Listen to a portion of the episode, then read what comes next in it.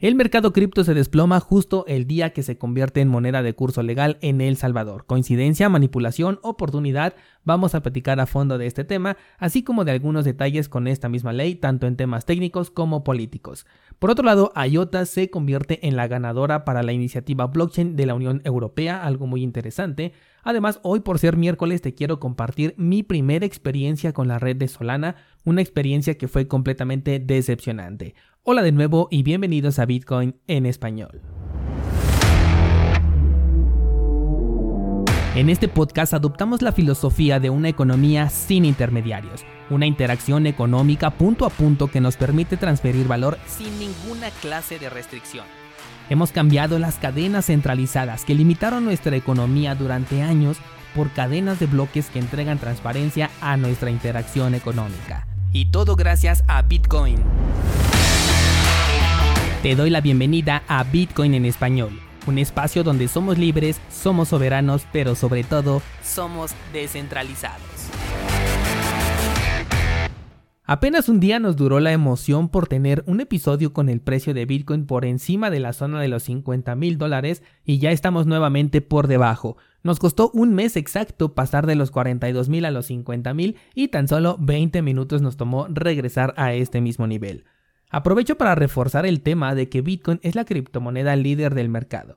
Hace poco te comentaba sobre lo que mencionaba un descentralizado de que las altcoins iban a liderar el movimiento alcista. Y sí, es posible que primero inicien las altcoins como también es posible que primero lo haga Bitcoin. No hay una regla al respecto que siempre se cumpla de la misma manera, aunque aquellas criptos que tienen entrada directa con dinero fiat sí que tienen una ventaja sobre aquellas que no lo tienen. Pero el punto de lo que te quiero comentar es que justo ayer te decía que si Bitcoin se desplomaba todo el mercado lo iba a seguir y aquí está nuevamente ese resultado. Las altcoins no se desprenden de la correlación con Bitcoin en términos generales.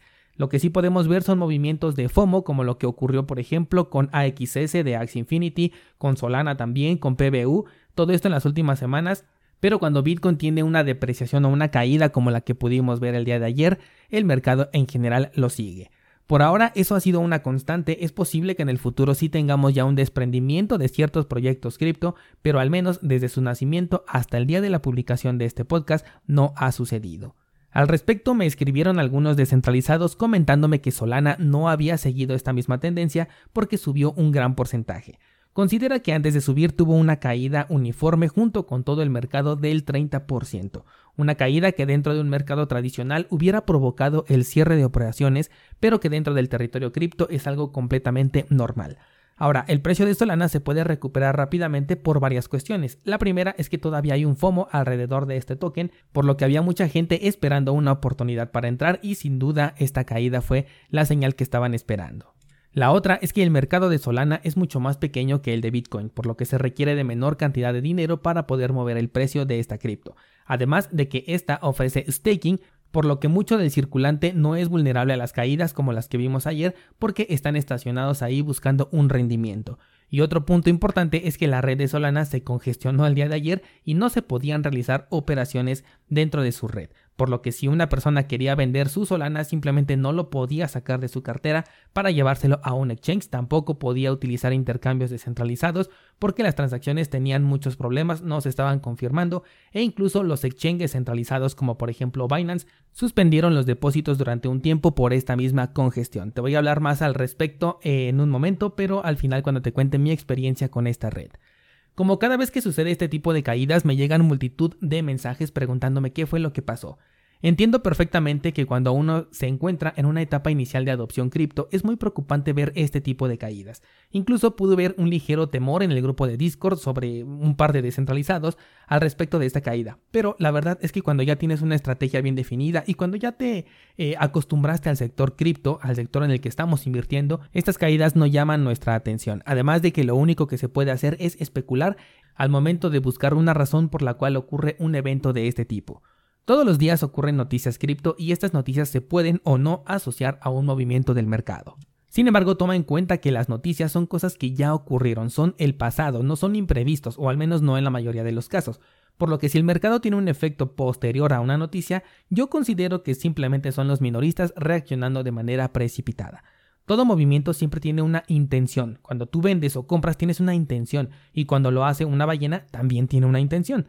Te comento esto porque se habla mucho de la manipulación del precio y es un argumento con el que no estoy de acuerdo. Hoy es el día que Bitcoin es moneda de curso legal en El Salvador finalmente y se dice que esta caída fue inducida para afectar el precio y de esta manera mostrar la debilidad de la criptomoneda y con esto reforzar el discurso de la oposición en contra de Bitcoin en El Salvador. Desde mi punto de vista, esto no sería ninguna manipulación. Se trata nuevamente de una operación con una intención, al igual que todas las operaciones que se hacen en el mercado, y además siguiendo exactamente las mismas reglas del mercado que tú y yo seguimos, solamente que con un mayor capital. Eso es el concepto más puro de un mercado abierto en el cual puedes operar con la libertad que quieras, el monto que quieras, a la hora que quieras y en el que participamos tanto ballenas como charales por igual. Pero como dije, preocuparse por la razón por la cual cayó el mercado no sirve de mucho. Finalmente lo único que podemos hacer es especular, pues es posible que el movimiento que se incentivó realmente no era tan grande, pero cuando el precio comenzó a bajar después de una confirmación que ya teníamos en el gráfico de Bitcoin cuando hicimos análisis técnico, entonces se abrieron muchas operaciones apalancadas, las cuales al comenzar a bajar el precio se empezaron a liquidar una por una, después algunos minoristas espantados seguramente vendieron, el precio siguió bajando, esto provocó todavía más liquidaciones de los apalancados. Y entonces tenemos ahora una bola de nieve. Así que el resultado de la bajada de precio de Bitcoin no corresponde únicamente a una sola noticia. Y darle mucha importancia representa no tener una estrategia bien definida. De hecho, ni me había enterado de esta caída, yo me estaba en ese momento peleando con la red de Solana cuando se me ocurre cambiar de gráfico y veo esta tremenda caída. Y es que la verdad ni alarmas tenía en este nivel. Por el momento el precio se está recuperando bastante bien, el soporte de los 42.000 ha sido bastante eficiente y tal parece que nos vamos a recuperar rápido. Aún así aprovecho para recordarte que una caída como la que vimos ayer o incluso una caída mucho más profunda puede ocurrir en cualquier momento y cualquier día y por cualquier razón que tenga que ver o no con temas políticos, tecnológicos o simplemente porque una ballena tuvo una emergencia o una oportunidad que no podía desaprovechar y tuvo que vender de manera inmediata su Bitcoin. La razón no tiene mucha relevancia, lo que realmente importa es cómo vas a reaccionar tú al respecto con tu dinero. Pasando a otras noticias, eh, la Fundación IOTA ha sido elegida para liderar el proyecto blockchain de la Unión Europea. Tal parece que se han decantado por la gráfica acíclica dirigida en la que ellos por supuesto van a controlar los nodos de la posible implementación blockchain de una criptomoneda para la Unión Europea. En este proceso participaron 30 proyectos de los cuales fue la Fundación IOTA la ganadora. Esto no tiene nada que ver con el desarrollo de IOTA como cripto, sino que la fundación que está detrás del desarrollo ahora tiene el encargo de trabajar para la blockchain europea en un proyecto que va a ser completamente independiente. Y por cierto, hablando de IOTA, también fue una de las monedas que se recuperó rápidamente de la caída ayer.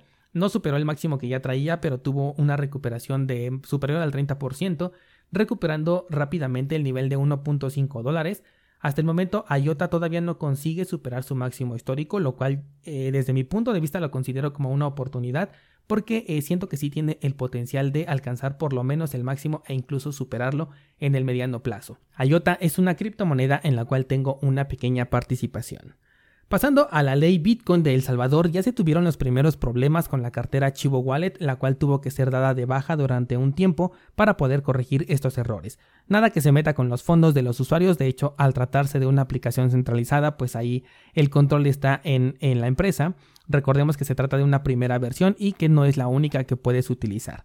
También por otro lado tenemos a Bitso, quien dijo estar directamente relacionado con el lanzamiento de esta cartera. Te estoy hablando de Bitso, el exchange latinoamericano más importante, con lo que al menos las conversiones y el respaldo para la Chivo Wallet van a ser bastante fuertes, aunque también lo es la participación de Coinbase, por lo que me iría con mucho cuidado, sobre todo porque ahora que El Salvador se puede pagar con Bitcoin, puedes utilizar cualquier cartera, por lo tanto no necesitas una que te proporcione el gobierno. Sin embargo, seguramente el nulo cobro de comisiones al utilizar la Chivo Wallet será algo que van a ver de manera positiva los usuarios y que probablemente por eso la utilicen. ¿Por qué no tiene comisiones? Porque simplemente son actualizaciones de saldos digitales y no son transacciones reales que se registren en la blockchain. Por eso es que se pueden hacer transacciones con Bitcoin de manera más rápida y sin pagar comisiones. Con esto termino las noticias por el día de hoy y quiero ahora comentarte cómo fue mi primera experiencia con la red de Solana, la cual al mismo tiempo fue mi peor experiencia dentro del mundo cripto. Te comento que ayer estaba haciendo pruebas con una cartera de Solana para el curso de carteras de interacción que estoy grabando y resulta que la red que se autopromociona como la más rápida para realizar intercambios me dio muchísimos problemas. Compré mis primeros Solanas con el exchange de cursosbitcoin.com, súper recomendado, y de ahí los mandé a una cartera de interacción que se llama Phantom. De ahí quise comprar un token para experimentar y ocurre que la red más rápida en la blockchain me tardó aproximadamente 10 minutos procesando y mejor tuve que cancelar mi intercambio. Aquí dije, bueno, es normal, esto también me ha ocurrido en otros exchanges como Uniswap, PancakeSwap, por el motivo que sea. Bueno, pues resulta que a pesar de que le di cancelar al intercambio, sí me hizo un cambio, pero por otro token que yo no había solicitado en ningún momento. Ahora, los intercambios descentralizados pueden hacer multitud de cambios en el camino para finalmente llegar al token que tú estás solicitando.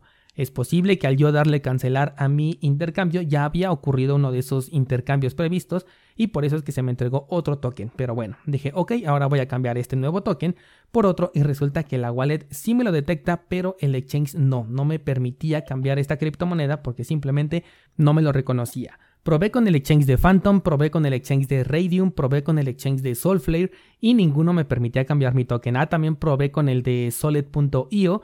Ahí tuve que escribir mis claves privadas para migrar allá mi cartera. Y resulta que ahí ni siquiera me aparecía en la wallet el saldo que yo tenía en este nuevo token. Entre estos errores también me marcaba un error al confirmar la transacción con mi cartera en hardware. De hecho, ni siquiera mandaba la señal a mi cartera, simplemente me decía error. Al día siguiente volví a intentarlo y sin problema pude cambiar mi token nuevamente por Solana normal. Esto ocurrió así sin que yo moviera absolutamente nada. Entonces, bueno, pues yo ya perdí todo el interés en comprar el token que quería y dije, mejor me quedo con Cardano, así que voy a convertir esta cantidad de Solana en Cardano nuevamente en el exchange de cursos bitcoin.com. Y para mi sorpresa, la red de Solana estaba saturada. Me fui a Binance y lo mismo, no pude eh, enviar mis criptomonedas ahí, no me dejaba ni siquiera generar una dirección de depósito, porque la red estaba saturada. Intenté comprar nuevamente mi token sin éxito alguno, así que simplemente me quedé ahí, atrapado en Solana sin poder utilizarlos de la forma en la que yo quería. Unas horas más tarde, eh, me puse a verificar, Binance ya me dio por fin la dirección de depósito y dije, bueno, pues antes de enviármelos voy a reintentar comprar el token solamente por curiosidad y resulta que todo funcionó a la perfección y a la primera. Así es que bueno, ahora por fin tengo el token que quería, pero ahora tengo la duda de qué va a pasar cuando quiera vender ese token. ¿Pasaré de nuevo por todos estos problemas? ¿O fue solamente una terrible casualidad que la red más rápida de todo el sector cripto me diera la experiencia más lenta que he tenido en todo el sector cripto? ¿Tú qué piensas descentralizado? Voy a abrir el debate para que me cuentes qué experiencia has tenido tú con Solana. ¿Crees que solamente tuve mala suerte? ¿Consideras que es normal que esta red que se autopromociona como la más rápida esté saturada siendo que su adopción apenas comienza? Te dejo el enlace a mi Instagram para que me cuentes tu experiencia y tu opinión o bien cuéntasela a toda la comunidad de descentralizados entrando a cursosbitcoin.com diagonal Discord. Por allá te espero para seguir con esta conversación.